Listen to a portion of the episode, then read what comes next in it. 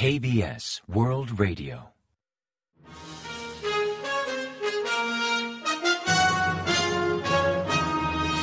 Informativo de KBS World Radio.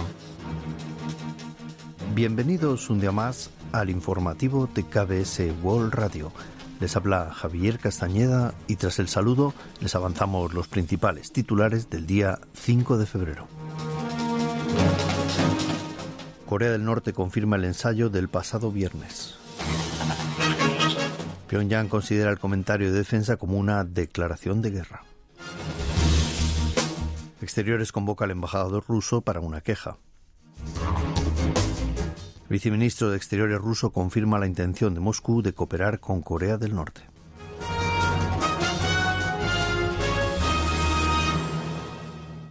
Y tras el avance de titulares les ofrecemos las noticias. Corea del Norte ha confirmado que el viernes 2 probó varios misiles crucero de gran potencia, así como otro proyectil tierra-aire a través de la Agencia Central de Noticias de Corea del Norte, la Oficina General de Misiles norcoreana divulgó el sábado 3 que los ensayos sirvieron para comprobar la capacidad y el sistema de gestión de dichas armas. Detalló que las pruebas forman parte de las actividades ordinarias de su entidad y laboratorios de ciencias de defensa vinculados, y no guardan relación alguna con la coyuntura regional ni tampoco afectaron a la seguridad de los países vecinos. El mismo viernes, el Estado Mayor Conjunto de las Fuerzas Armadas surcoreanas detectó el lanzamiento de varios misiles crucero de Corea del Norte hacia el Mar del Oeste, el tercero de este tipo desde el 24 de enero, hace apenas diez días. Pyongyang ha expresado que las recientes intervenciones del titular de defensa de Corea del Sur constituyen una declaración de guerra que bien podría ser el detonante de choques físicos. Un artículo de opinión publicado el lunes 5 por la Agencia Central de Noticias de Corea del Norte critica al ministro de Defensa Shin Won-sik por realizar imprudentes y desvergonzados comentarios al mencionar el fin del régimen norcoreano o el derrocamiento de la cúpula de Pyongyang. La declaración del ministro surcoreano, que condena el norte, surgió el 24 de enero durante una visita a la base de la unidad de combate número 17 de la Fuerza Aérea en la ciudad de Chongju, donde espoleó a soldados y oficiales a liderar una campaña para acabar con el régimen norcoreano y eliminar a la cúpula de Pyongyang si Kim Jong-un tomara la pésima decisión de iniciar una guerra. El Ministerio de Exteriores convocó al embajador ruso en Seúl para protestar por las críticas de una portavoz del Ministerio de Asuntos Exteriores de Rusia a los recientes comentarios del presidente Yoon Suk-yeol sobre Corea del Norte. Chong Byung-won, viceministro de Asuntos Exteriores, convocó el día 3 al embajador Georgi Sinoyev, a quien expresó su malestar por las críticas irrespetuosas de Rusia a las declaraciones del jefe de Estado de otro país, además de defender incondicionalmente a Corea del Norte, enfatizando que esa intromisión tan solo empeorará las relaciones entre Seúl y Moscú.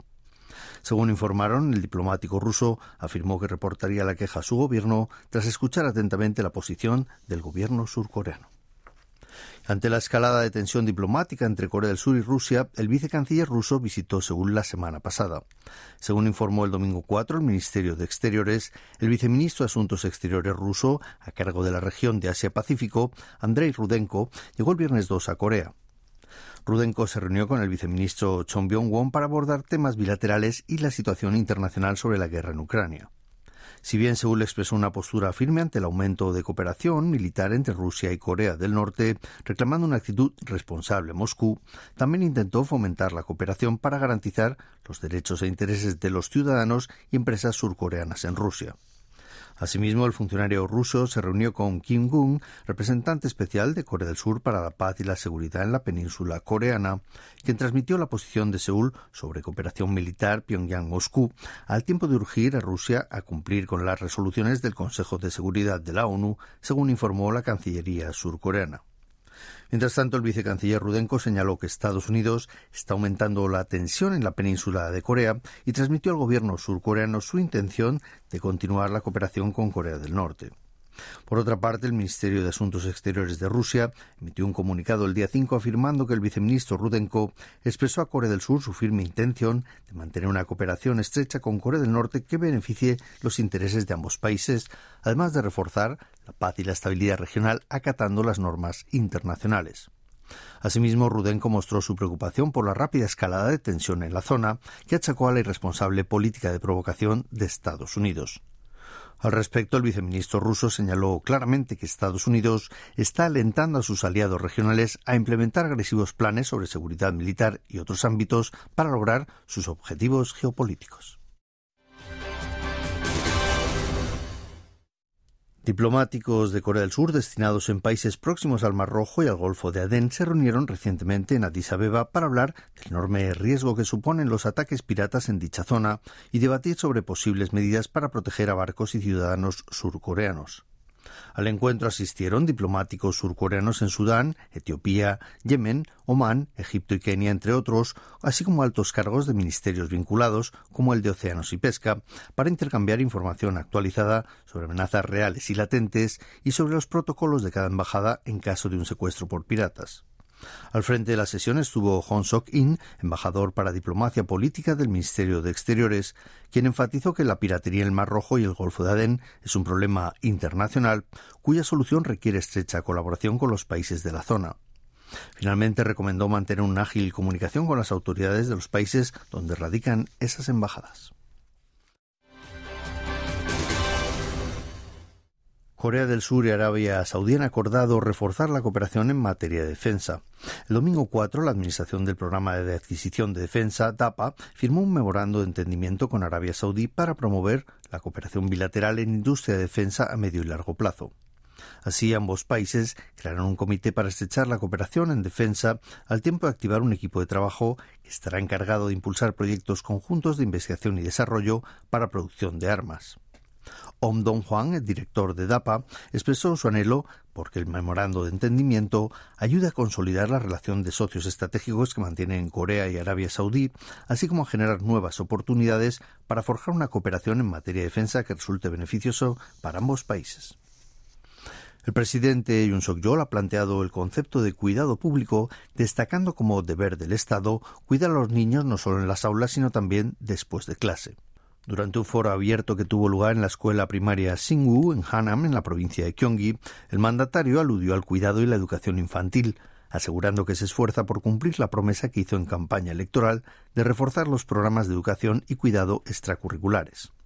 Destacó que para concretar el concepto de cuidado público es indispensable reforzar el papel de las escuelas, pues la educación pública y las escuelas son el eje más importante de una sociedad democrática. El presidente anticipó que los nuevos programas de cuidado y educación extracurricular llegarán a 2.000 colegios durante el primer semestre de 2024 y a todas las escuelas del país durante la segunda mitad del año. Así se aplicarán a todos los estudiantes de primaria desde antes de comenzar el horario escolar hasta las 8 de la noche y dichos programas incluyen, entre otros, comida y actividades culturales gratuitas. Ichemion, el líder del principal partido opositor de Minju, declaró el lunes 5 su intención de buscar la victoria electoral bajo el sistema de representación proporcional mixta, en alusión a los métodos de distribución de escaños de cara a los comicios generales de principios de abril. En este contexto, Lee criticó al oficialismo o poder del pueblo por rechazar la ley de prohibición de partidos satélites y por intentar sumar votos creando una formación de ese tipo. Como contramedida, agregó que Deminyu lanzará un partido siguiendo el sistema de votación por listados, pero sin desviarse de los objetivos del sistema de representación proporcional mixto. En respuesta, el oficialismo comentó que el anuncio de Deminyu de optar por una representación proporcional mixta refleja su oscura intención de repartir los escaños a su antojo y seguir controlando la Cámara Legislativa. Y ahora pasamos a ofrecerles el pronóstico del tiempo. Para el martes 6 se esperan lluvias o nieve en gran parte del país, principalmente en la zona suroccidental y en la isla de Jeju.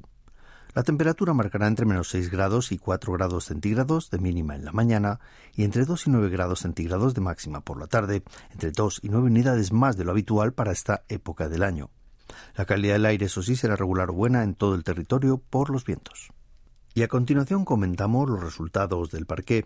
Tras la mejora registrada la semana anterior, el índice general de la bolsa surcoreana, el Kospi, retrocedió el lunes 5, perdiendo un 0,92% respecto al viernes, hasta cerrar la jornada en 2.591,31 puntos.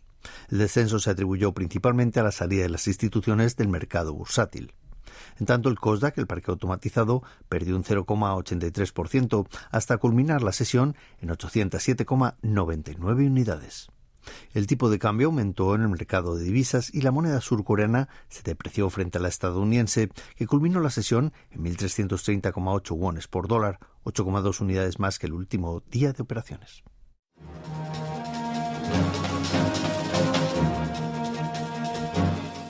Y hasta aquí el informativo de hoy. Gracias por acompañarnos y sigan en la sintonía de KBS World Radio.